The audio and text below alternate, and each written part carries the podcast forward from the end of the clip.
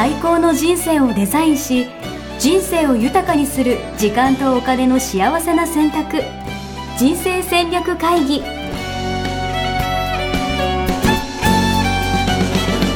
の番組は将来の仕事やお金人生にもやもやと不安を抱えている皆さんに元資産運用のプロキャリアとお金の戦略を同時に考える人生デザインコンサルタントの高頃もさあやが過去5年間延べ1700人の人生を望む形で豊かにしてきたメソッドを時間とお金の選択という切り口からお伝えしてまいります。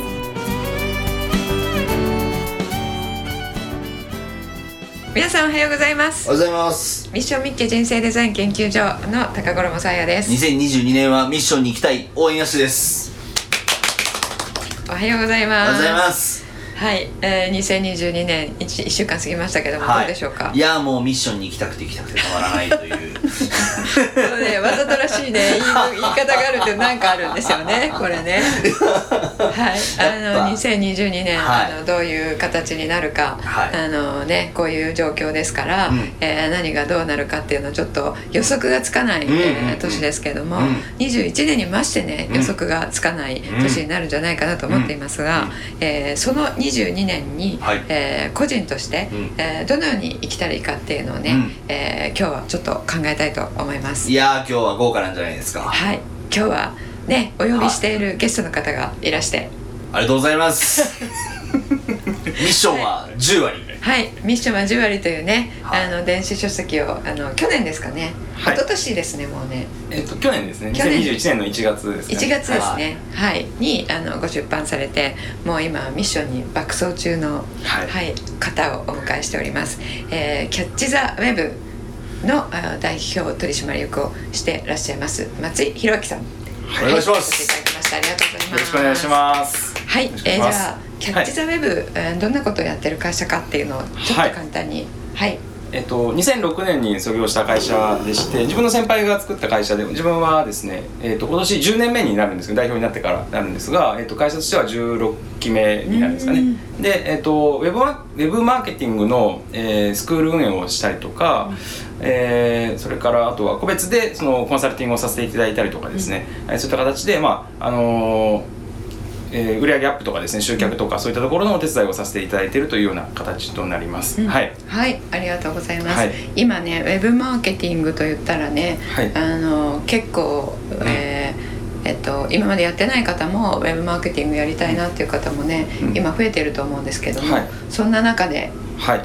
どのように事業を展開してきたかそして22年どのように事業を展開していくかっていうことなどお話聞いていきたいと思います。はい、い。やでも授業の話もそうなんですけど、うん。いや松井さんとはなんかあのプライベートでも仲良くさせていただいてまして、うん。はいはい。その中でも言ってるのは、うん。なんかサーヤさんやべえみたいな。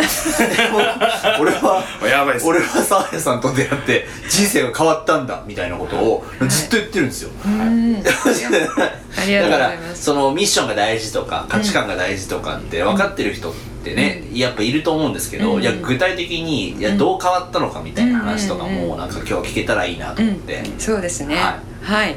じゃあよろしくお願いします。お願いします。よろしくお願いします。もともとどういうつながりなんですか、えーっとね、その先輩が立ち上げたって今おっしゃったんですけども、はいはいはい。その先輩がこのキャッチザウェブの会社の、うん。えーグループ会社のうん。トップをしてらして、はいはいはい。えーその方がですね、えーっと。えー企業コーチングというのを受けていただいたんですよね。でこのグループ会社の代表取締役の方、うん。えーばかり6名参加していただいて、うん。1年間うん。受けていただいて、うん。その中のお一人だったんですね。なるほど、はい。じゃあサーヤさんのやつ受けたくて受けたわけじゃなくてじゃなくて。もう言ってしまえばなんかこうお前も一緒にこれ受けようぜぐらいな感そうじで。ですそうです。どうみたいな形で、でなんで全然その前知識とかもなくですね、はいはいはいわけも分からずというところから受けさせていただいて、はい。で最初はその何を得られるのかとかもよく分かってなかったんですけど、うんでも気がついて1年間受けさせていただいたらもう人生が180度変わってえ すごいな。い。やだっはいて最初から要はそのいや価値観俺出したいとか、はい。ミッションに行きたいとかっていうことを思ってそのサイさんのとこ行ったわけじゃないってことですもんではないですでも、はい。すごいな、はい。なんか最初はなんかどんな印象だったんですか？最初ですか、はい。あのーまああんまり悪口にならない まあ、自分でなんかその問題意識が明確になっているわけではなかったので、はい。まあそのなされるがままというかあれではないんですけど、やっていって、で、えー、と本当手探り状態というか、うんうん。手探り状態といいますかなんかよくわからない状態だったんですけど、うん今まで自分が潜在的に感じたこととかも全てなんかそこのなんか集約されているなっていうことあこういうことだったのかとか物事というか全てのこう真実がこう見えてくるような形がして、うん。でまあなんと言いますかその中で価値観を見出していただいたりとか、うん。で価値観っていうのもなんかその人によってはなんかその一般的に言われる価値観とは違くて自分でこう、えーコントロールできるその動詞でこう、えー定義するものだったんですけど、うん。それを導き出していただいたらもう目の前で起こってる全てのことがあ全部そこに繋がってるんだというか、もう一え気になんかそこがつながる感じがしたりとかですね、えー。あとはあの、えー、と性格的にこうどうしても周りの目を気にしがちなところがあるんですけど、うでやっぱり人とこう比べたりとかして、うん。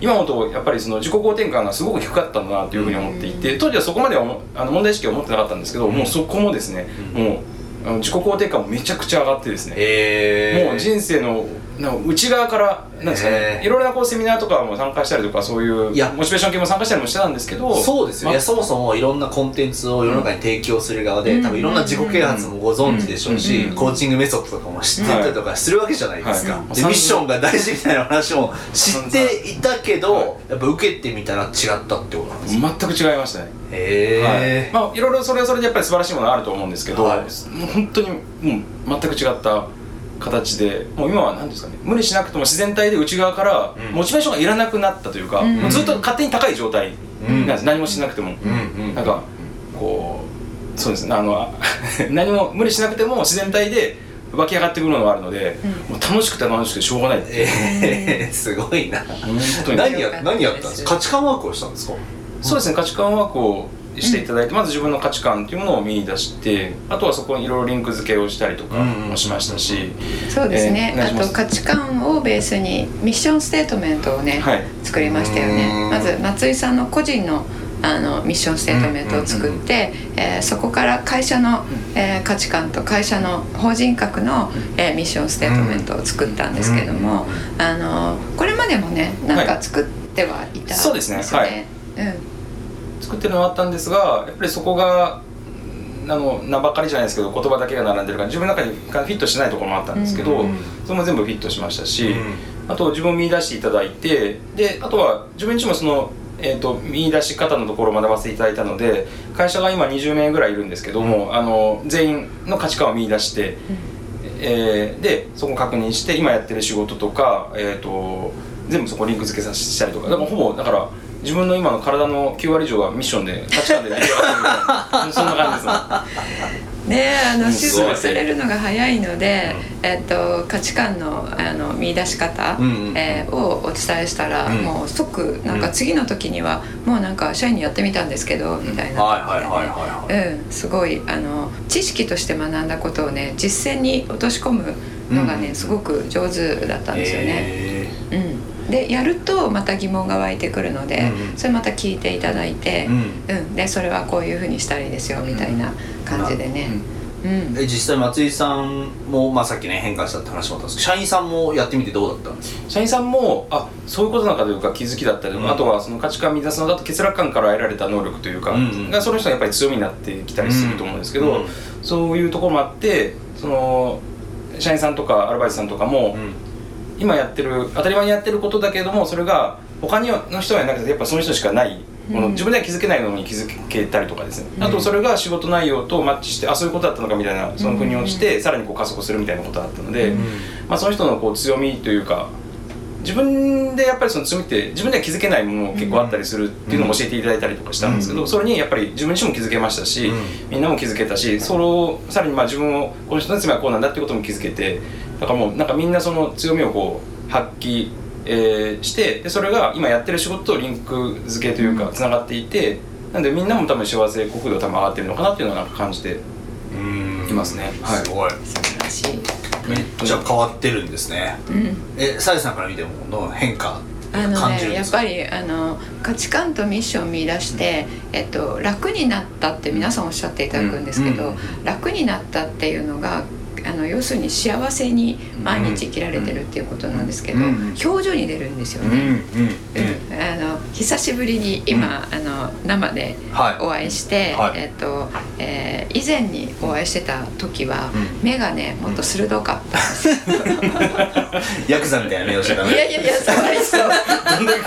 そう は言いませんけど、い。あの漫画で描くとしたら、はえっと、上側が棒で下側が下に凸の三角な目。わかりますか？わかりますうん、それがあのニコちゃんマークのこう山なりの目。え だいぶ変わりました。だいぶ変わりましたよ、ー、すごい、うんえちなちなみに奥さんとかどうなんですか？なんか言われですか？はい。おおー。松井さんの奥さんも知ってるんですけど。ああそうですよね。まあ自分はこの価値観とかはしてないと思いますけど、うん。どうどうですか？でもなんかあの自然と感じてる部分はなんかうんなんか前よりその家庭関係も、うん。まあ、仕事だけではなくて家庭関係もやっぱりその真実というか、うん。価値観こうなんだなみたいなところのもあったあの感じれたので、まあ、ちょっとこう喧嘩になりやすい時とか、あうん。前よりかも圧倒的に多分減ったかなと、えー。喧嘩ってまあ自分は一方的に怒られることが それは変わらずなんですけど それは変わらずなんですけど、まあ、それはお自分の二人共通点じゃないですか？すごい共感しかしない。松井さん一回に共感しかしない私。はないるほど。ねまああの事実と認知と感情のお話とかですね、うん。ポジティブシンキングとしてもやっぱりその認知事実と認知を分けるっていうことですかね、うん。そういったこともすることによって、あの勘違いというかコミュニケーションの変なミスもなくなったりもしますし、だから物事の真実というか捉え方といいますか、そういったこともなんかすごく学ばせていただいて、うん。めちゃくちゃ本当に変わったんですよね。えー、ですごいな。気持ち的な部分だけではなくてそのウェブマーケティングのコンサルティングというお仕事をさせていただいているので、あのまあ、価値観に沿って、えー、と自分の仕事内容自体も、えー、と価値観に合った形でちょっと作り直したりしたんですけど、うん。それであの去年1年間あのコンサルティングを、えー、とお客様に初めてやったんですよね直接するの、やったらすごくお客様のあの喜んでいただけて、うん。あ感情的なものだけじゃなくて実際に売り上げすごく上がりましたとか、年収が2.25倍だとかだったとか、へそれこそまああんまり金額の話でもあれですけど、あの初めてそういうサービス集客した方が、主婦の方なんですけど、うん。えっ、と1ヶ月で4300万ぐらい売り上げ。えーて、すごい。コンサルタントの方のほぼ、うあのそこは売り上げイコールほぼ粗利みたいな感じだったりとか、うん。あの他ももうあの金額だけじゃないですけども、うん。本当にそういういろんな方の,、うん。あの結果もすごく出てですね、うん。喜んでいただけて。で去年の年末にその感想をもらったんですよね、うん。サービス受けてみてほしいはい。それが本当にもうなんかもう涙が出そうなぐらい嬉しいえー。感想をいただけて、なんかもう本当にそれをもう墓まで持ってきたいぐらいの嬉しい感想をもらえて、そういうのを含めて自分自身もすごく幸せになりましたし、うん。周りにいてくださる方も、うん。多分幸せになってる方がやっぱ多くて、うんそういう意味で本当になんかもう価値観に自分が生きると自分も幸せだし周りの人も幸せだしでそれにまた自分幸せになるしみたいな感じで、うん。本当にこれがなんか、うん。あのなんか人生の幸福度がすごくなんか上がったなっていうのを、はい、感じております。えその今ねおっしゃっていただいた売り上げが上がったっていうのはとても嬉しいことだと思うんですけど、うん。あのこれまでの起業家さんたちで売り上げ上がったっていう方結構いらっしゃるんですよね。うんうんえーですけど上げるためにすごくこう辛いことをしている。で売り上げ上がったけどあの幸せ度は減っているみたいなね、そういう方も結構いらっしゃうん。いらっしゃるんですよね。それがあの価値観に生きたことで、うん。えっと、松井さんやってらっしゃるのはね価値観とビジネスモデルをマッチさせるっていうね。そうですね。はい。そこはやってますね。はい。そこは今まであのお持ちだった、えー、とスキルをこの価値観っていうものと合体させて、そしてコンサルされてるっていうことなんですけどもそれをやるとあの売り上げ上げ上がるんだけど幸せ度も上がるっていうね、うん。幸せにやりながら結果がついてくるっていう感じなのでそこがねあの、えーこの墓場まで持っていきたいっていう、ねあの、うん、評価をねいただいたんじゃないかと思います。いや本当にですね。本当に幸せで本当に人生がもう楽しくて楽しくてです。本当に。素晴らしい。すごい楽しいですね。あとやっぱりなんかそのこうやったらうまくいくよみたいなのもですね、うん。いろんなこういうビジネスモデルでこういうあの消費先やったらうまくいくよっていうのを言われつつもでも人によってはそれがああのすんなりは最初からマッチする人はやっぱりいると思うんですけど、それがその人の価値観に沿った形で認知をできていないと、うん。あの感情がついてなくて行動にもつながらないので、うん。そこをうまくこう合わせてあげたりとかするだけですごく結果も出たりとかですね。なのでなんか本当にあの感情的なだところだけじゃなくて、なんかそういうところも含めてなんかあのトータルでなんていうか、結果というかあのなってるのかなっていうのは感じてますね。うん。はい。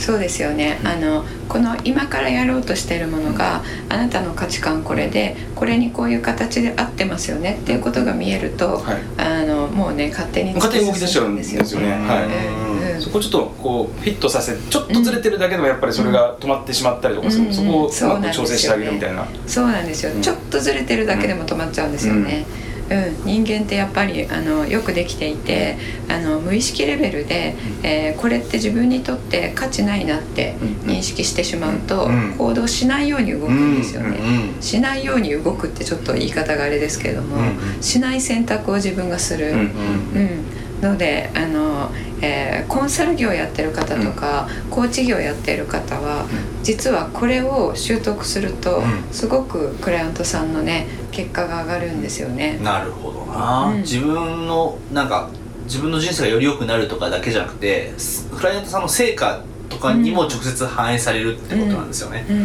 圧倒的にやっぱ反映されると思います。あの価値観っていうとやっぱりそのすごくあの人によって捉え方が違うと思うんですけども、うん。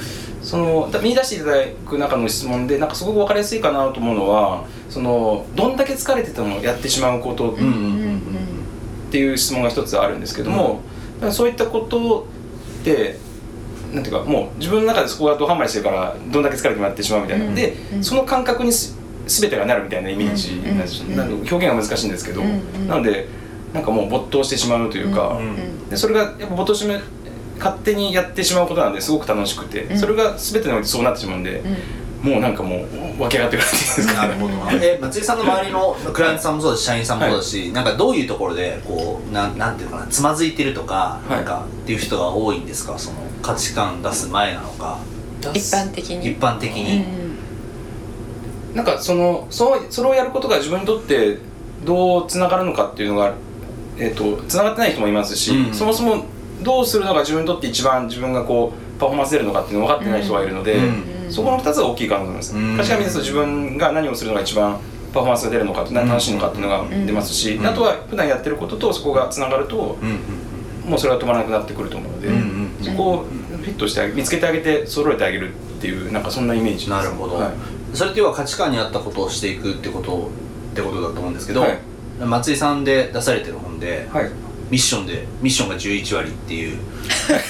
10割。今年今年。今年11割になる11割を出版になってそのミッションっていうのって価値観っていうのはちょっと違うじゃないですか、はい。でもとはいえやっぱミッション。ミッション10割ってことはもう価値観はいらないってことじゃないんですか、えっと、価値観を見出して 価値観を見出してそれを、えー、ステートメントにしたのがミッションみたいな感じで、うんはいはいはいほぼ同一だというイメージです、はいはいはい、はい。うんなるほどね。まず価値観を明確にしてそこからミッションステートメントを作る作るっていう。そうなんです、そうなんです。順番が、うん、あの価値観っていうのは自分が価値を感じるもの、うん。うん大切にしたいと思うもの、うん。うん。えーでそれをあの、まあ、仕事としてうん。この世の中に提供するなんか自分の役割的な、うん。うん。うん。あの表現に変えたものがミッションステートメント。うんなので内容的には同じなんですよ。ね。なるほど。なんかなんとなく別々に分けて考えてる人多いんじゃないかなっていう気したりとか、まあ、まずミッション考えるみたいな、うん。ミッションから入る人とかも多いんじゃないかなそうそうそう。それだととね、あのすごい弊害があって、あの今ティール組織っていうのを私学んでるんですけども、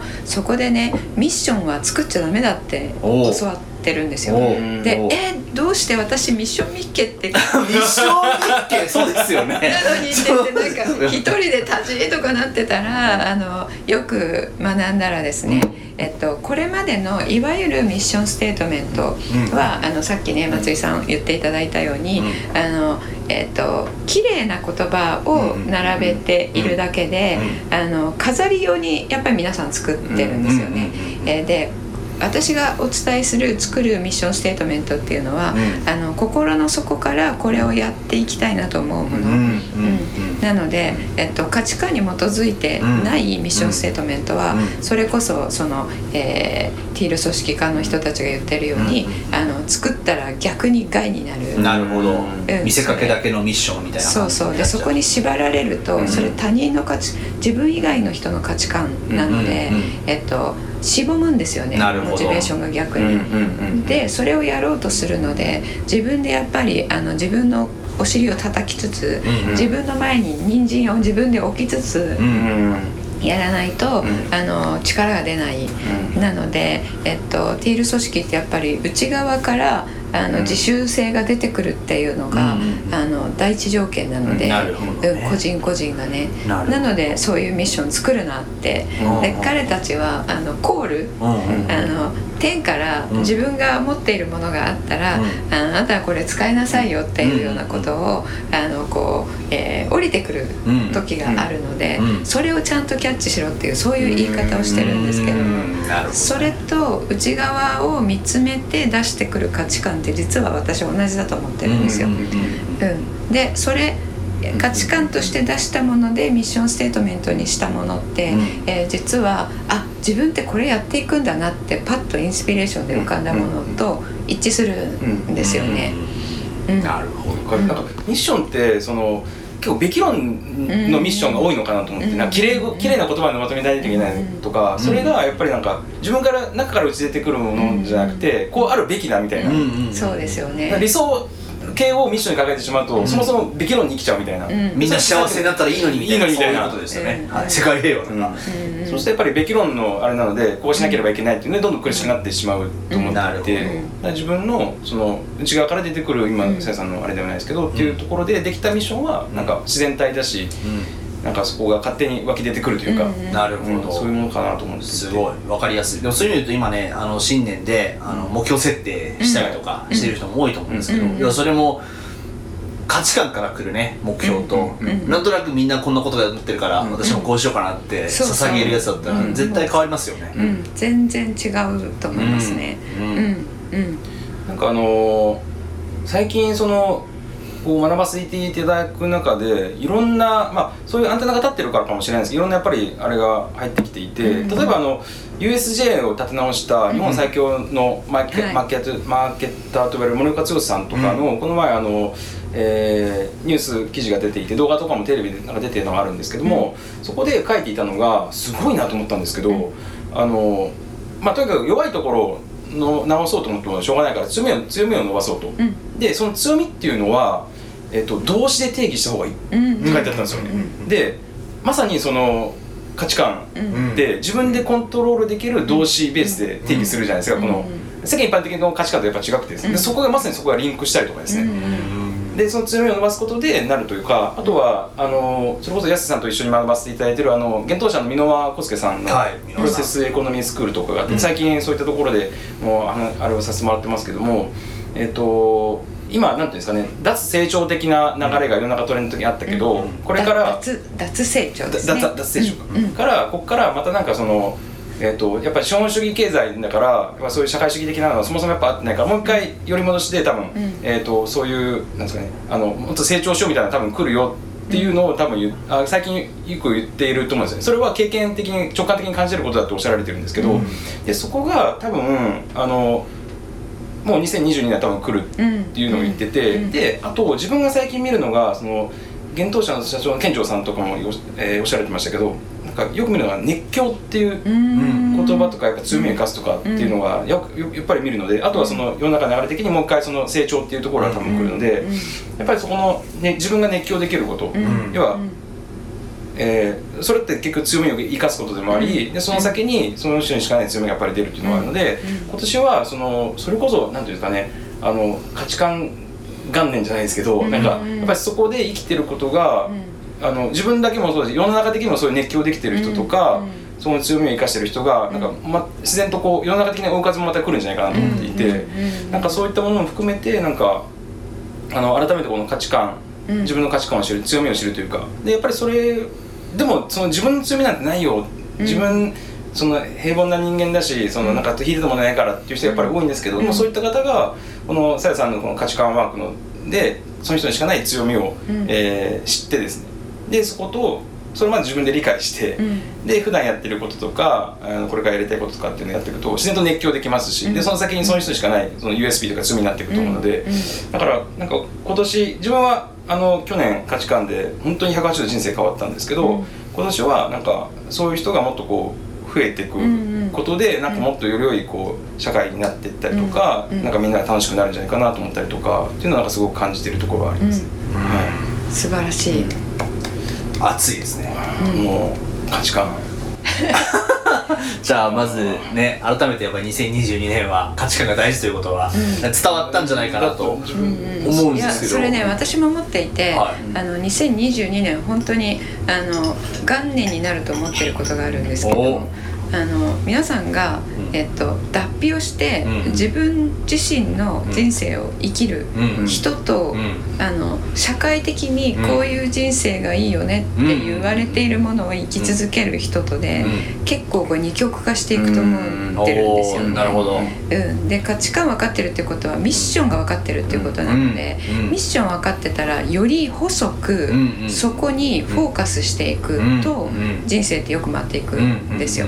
うん手広くするんじゃなくてうんもう価値観に合ったことだけをする。であと全部しないってはいいうそこに行くためには言語化できてないとできないんですよね。うん、なのであの、まあ、し日本語で言うと使命に生きてる人と何にも生きてない人うんで分かれていくと思ってるんでねあのそう私もこれ根拠なくてなんか感じてることなんですけどうん世の中の空気的に。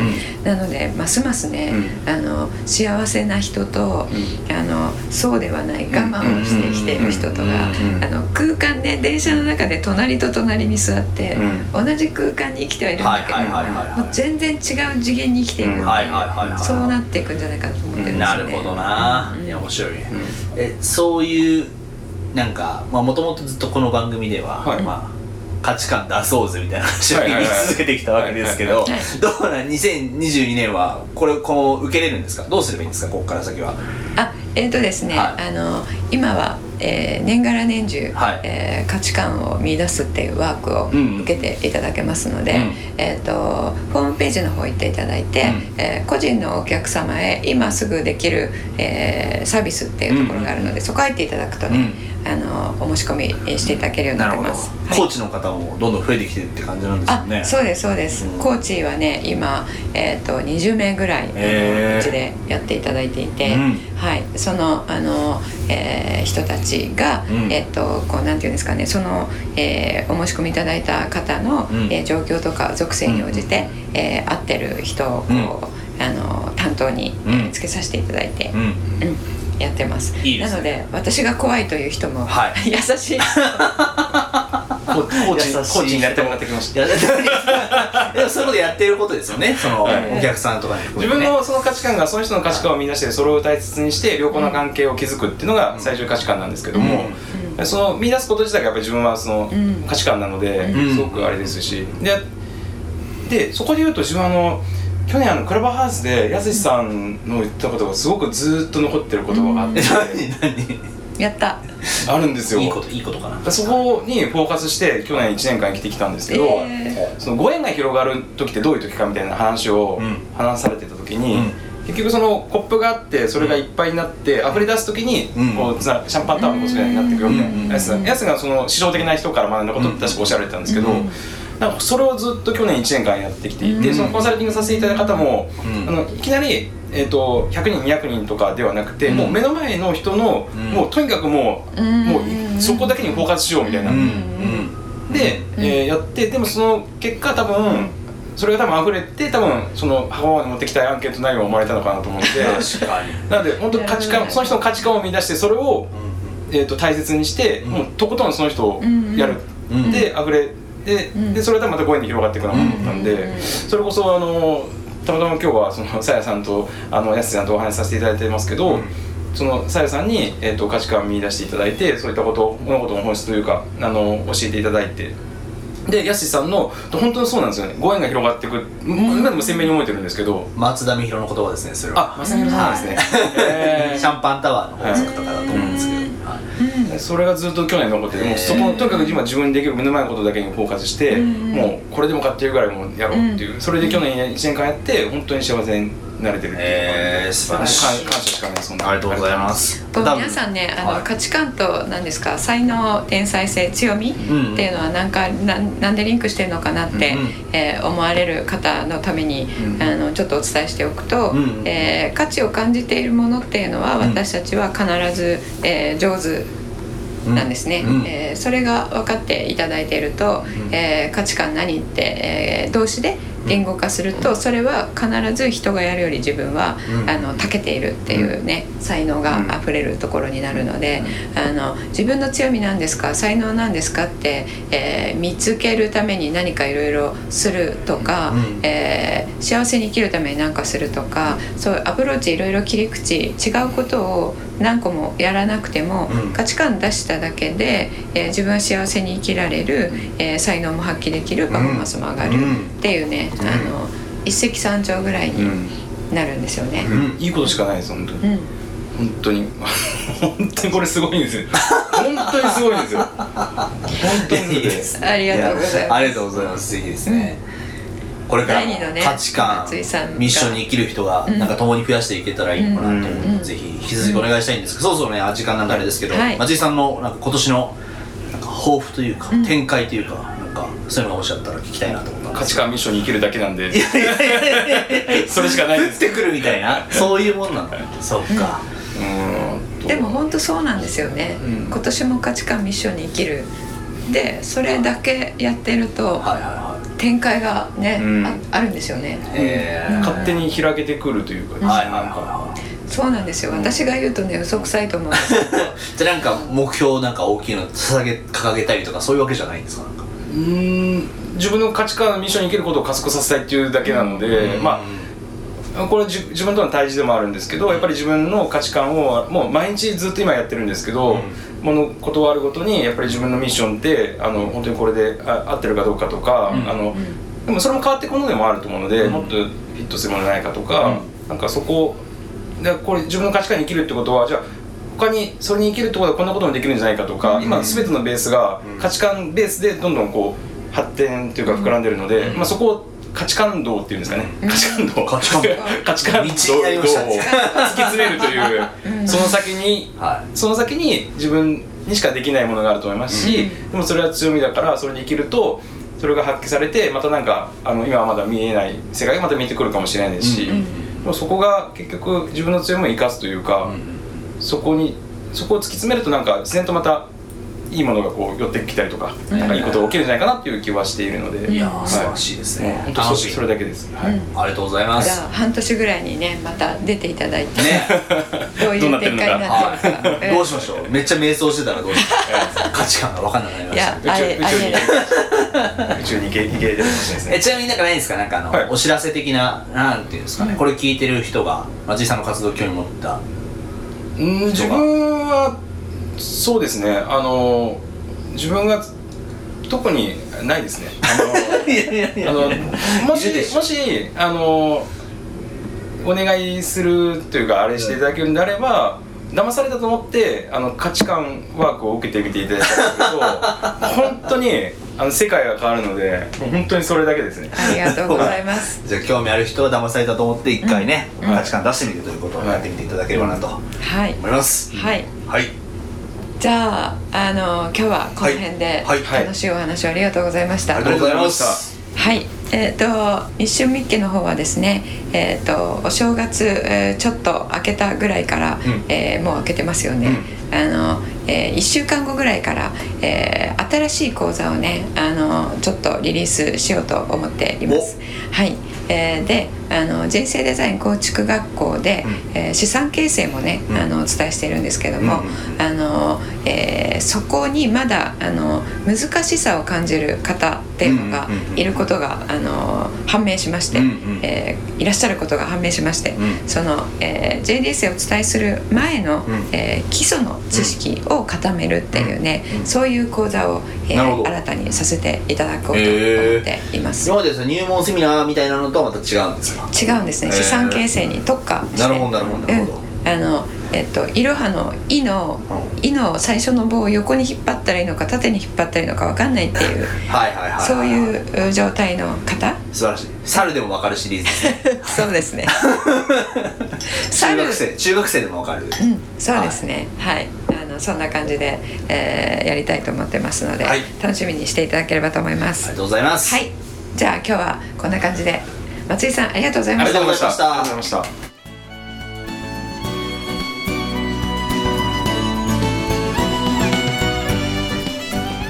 人生デザイン構築学校では通年募集を開始しました。1日入門講座説明会。こちらにご参加いただくと、えー学校でどのような授業を受けることができるのか体験をすることができます。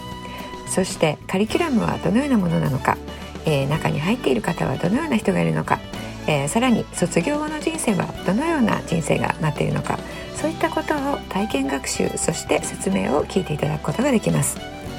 毎月2回ないし3回開催しますので、えーこれまで半年または1年待っていただいていた方もぜひ直近の入門講座説明会にご参加いただければと思います、えー特典もご用意しています、えーこちらで皆さんとお会いできることを、楽しみにしております。